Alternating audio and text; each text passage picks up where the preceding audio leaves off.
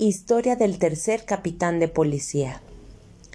Debes saber, oh nuestro señor sultán, que mi madre conocía numerosas historias. Un día me contó esta. En una aldea cerca del mar vivía un pescador con su mujer, la cual poseía una hermosura extraordinaria. Todos los días salía a pescar y lo que pescaba lo vendía para poder mantenerse a él y a su esposa.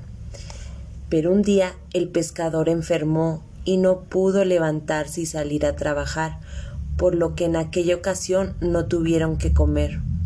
Cuando llegó la nueva mañana, su esposa lo incitó a levantarse diciéndole que ella le acompañaría, llevaría la red y la canasta y lo que pescaran lo venderían para comprar alimentos.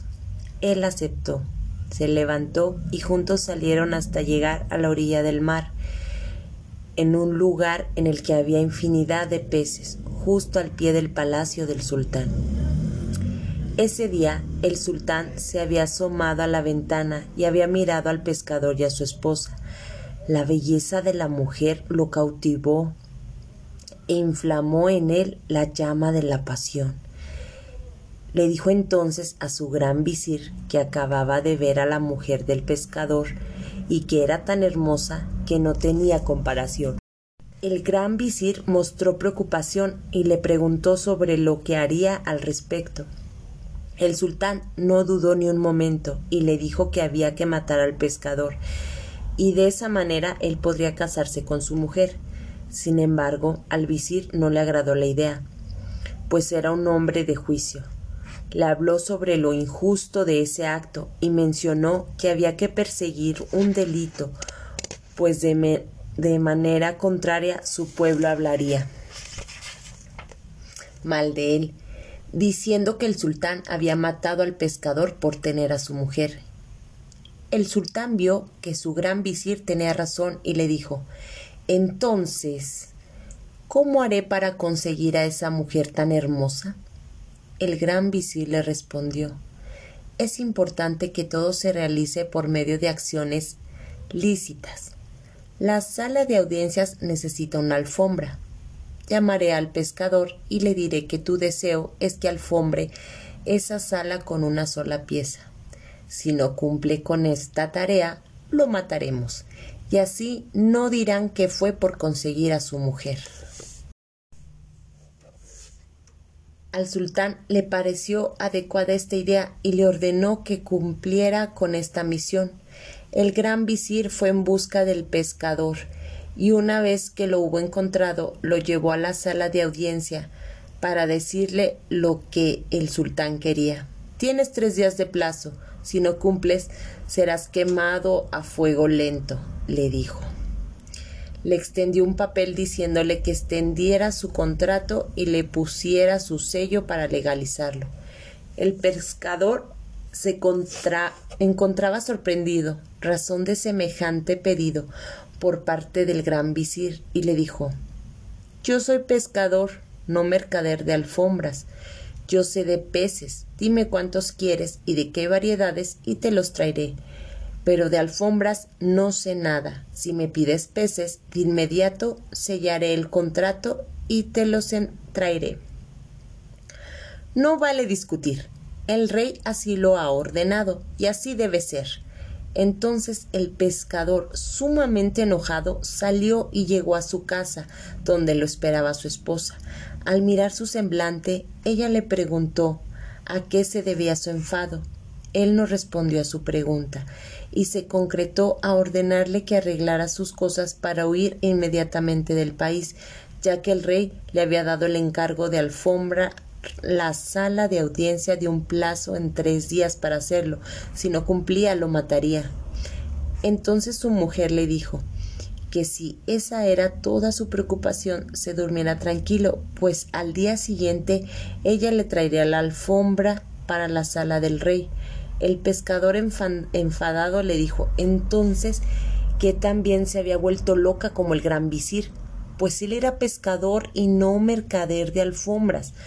Para calmar a su esposo, la mujer le ofreció darle la alfombra en ese momento.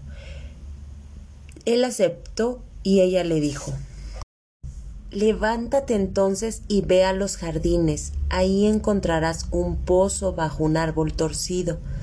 Te inclinarás sobre él y gritarás Tu querida amiga te envía los saludos y te encarga que me entregues el uso que dejó olvidado en tu casa para que yo se lo entregue, pues hemos de amueblar y alfombrar una habitación por medio de ese uso. El pescador le hizo caso y salió a buscar el pozo. Una vez que se encontró frente a él, gritó lo que su mujer le había dicho, y la que estaba en el fondo del pozo contestó ¿Acaso puedo negarle algo a mi amiga querida? Toma el uso, amuebla y alfombra la habitación como tú quieras, después me lo devolverás. El pescador tomó el uso que salió del pozo y volvió a su casa, pensando que ya se estaba volviendo tan loco como su esposa.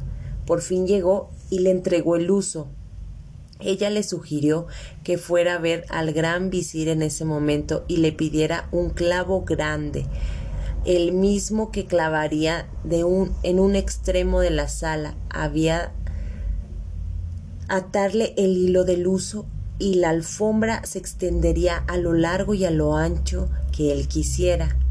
El pobre hombre se lamentó diciendo que la gente se burlaría de él, creyendo que estaba loco. Su mujer ya enfadada le dijo Márchate de una vez, limítate a hacer lo que te digo. El hombre tomó el uso y se marchó hacia el palacio. Una vez ahí, el visir le cuestionó ¿Dónde está la alfombra? Ahí la tengo, respondió. Aquí en mi bolsillo. y pidió al visir el clavo grande. El visir fue a hacer lo que el pescador pedía sin dejar de reírse, y no sin antes ordenar a un guardia de un cuanto no apreciese la alfombra, sin mayores preámbulos le cortara la cabeza, haciéndola volar por los aires. El portaalfanje asintió.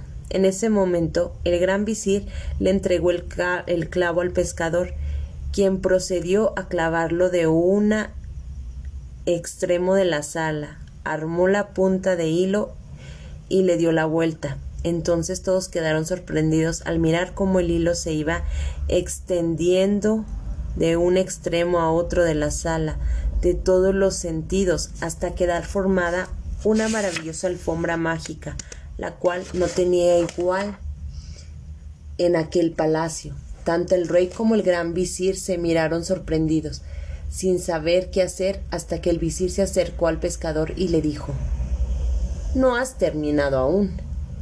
Al rey le ha gustado mucho tu alfombra, pero todavía tienes algo más que pedirte.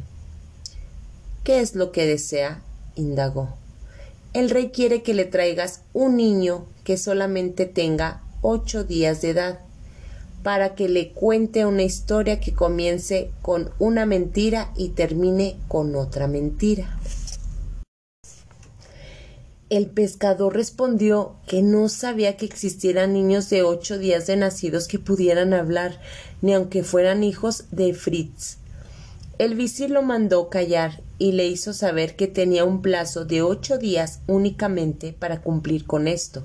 En caso de que no lo hiciera, hiciera así le costaría la muerte.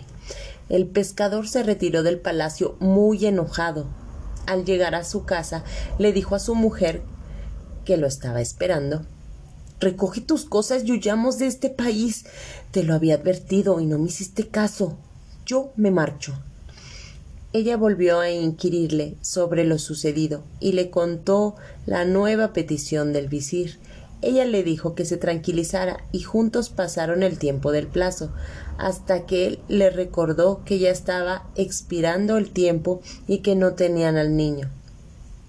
Ella lo mandó nuevamente al pozo y lo seleccionó para que en esta ocasión dijera Tu querida amiga te envía la Salema y te pide que le prestes al niño que nació ayer, Pues lo necesitamos con urgencia. El pescador así lo hizo.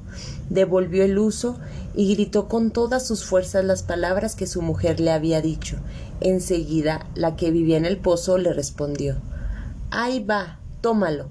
Recítale la fórmula contra el mal de ojo. Así lo hizo y se retiró con el niño. Por el camino se preguntaba si era posible que existieran niños como los que le había pedido el gran visir, que hablaran no solo a los ocho o treinta días, sino al primer día de nacido, como aquel que llevaba en brazos. Sentía curiosidad y quiso asegurarse de que aquel crío le salvaría la vida, y entonces le habló. El pequeño escuchó la ronca voz del pescador y se asustó, rompiendo a llorar de inmediato y orinándose del susto. El hombre se enfadó y llegó por fin a su casa. Entregó el niño a su mujer. Ella no hizo caso de su enojo y le dijo que lo único que debía hacer era llevar de inmediato a aquella criatura al palacio del rey. Ya verás si habla o no, le dijo ella. Tienes que pedir tres almohadones, colocarás estos cojines en el diván y al niño entre ellos. Podrás pondrás uno a su derecha, uno a su izquierda y otro a sus espaldas, y entonces rézale a Alá. El pescador obedeció las instrucciones de su mujer, y tomando al niño se marchó. Una vez que estuvo ante el rey y su visir, les manifestó haber cumplido su petición y les mostró al recién nacido. El visir se echó a reír, diciéndole que todo se tenía que realizar ante la asamblea de notables, visires y emires, y así se encaminaron hacia la sala donde congregaron a todos los que tenían que estar e hicieron entrar al pescador. Ya todos reunidos le pidieron que hiciera hablar a aquel niño pues estaban dispuestos a escuchar la historia compuesta de mentiras y más mentiras. Entonces el niño comenzó a hablar. La asamblea sea contigo, oh rey, dijo primero, mientras todos los presentes se quedaban asombrados de escuchar palabras en aquel niño tan pequeño.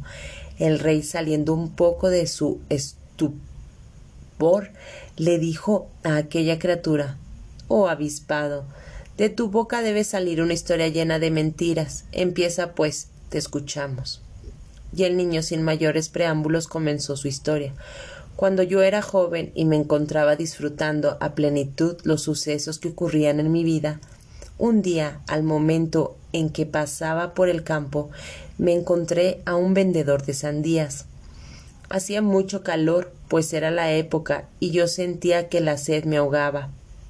Le compré, pues, una sandía que me costó un dinar de oro. Procedí a cortar una rebanada y la comí. Contemplaba yo la fruta agradecido pues me había refrescado bastante. Miré sorprendido en su interior y cuál no sería mi sorpresa a darme cuenta de que había una ciudad con su ciudadela. Yo me lavé de inmediato los pies y entré en la sandía para pasear y reconocer esa ciudad. Miré hasta la saciedad sus calles, sus personas, sus caras, y así caminan y camina. Llegué hasta el campo donde encontré una palmera de dátiles tan grande que su tamaño era como el de una vara. Sentí tantas ganas de comerlos que me subí a la palmera para cortar algunos. Cuando llegué a lo alto, me encontré ahí a unos campesinos que realizaban sus labores de labranza unos sembrando semillas, otros segando las espigas, otros más trillaban trigo y lo desgranaban. Más adelante me topé con un hombre que batía huevos en un plato. Puse atención a su actividad y vi con asombro que de los huevos que batía salían polluelos. Unos eran gallinas y otros eran gallitos. Empecé a separarlos y finalmente los casé, quedándose todos muy contentos. Pasé a otra rama y me encontré con un burro que cargaba en su lomo pastales de sésamo. Cogí uno y me lo comí en dos o tres bocados. En ese momento alcancé la vista y me encontré fuera de la sandía que se cerró y quedó entera como antes de que yo la rebanara. esta es mi historia. Cuando el rey escuchó esta historia y las palabras que el niño decía, le dijo Vaya, vaya. Sí que eres el mejor embustero del mundo. Vaya con el avispado. ¿Es que piensas que nosotros nos hemos creído una sola de tus palabras? Vaya, vaya.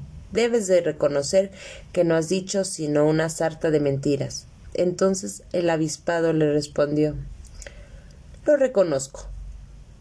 Pero también tú, oh sultán, debes reconocer que los verdaderos deseos que tienes de matar a este pescador no son sino para quedarte con su hermosa mujer. ¿Acaso no sientes vergüenza por querer robar a un hombre que no es ni rico ni poderoso como tú, como es este pobre pescador? Por Alá y por su profeta. Juro que si no dejas en paz a este pescador y detienes tus malas artes, para apropiarte de su esposa, haré que tú y tu visir desaparezcan de la faz de la tierra. Y dirigiéndose al pescador, le pidió que lo llevara a su casa, donde lo esperaba su mujer. Así lo hizo, y cuando llegó le contó todo, y ésta le pidió que fuera a devolver al niño donde lo había recogido, y diera los saludos y los agradecimientos a su querida amiga. Luego que hubo realizado todas estas acciones, el pescador regresó a su casa feliz, realizó sus abluciones y oró a Alá, dándole las gracias por todo, abrazó y besó a su hermosa esposa, y así vivieron juntos y felices. Qué excepcional historia. Pero es una lástima no saber qué sucedió en los siguientes días, tanto al sultán como al pescador.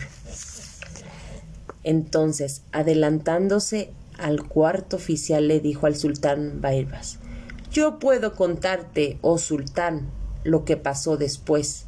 El sultán le dio su aprobación y de esta manera el cuarto oficial empezó a relatar su historia.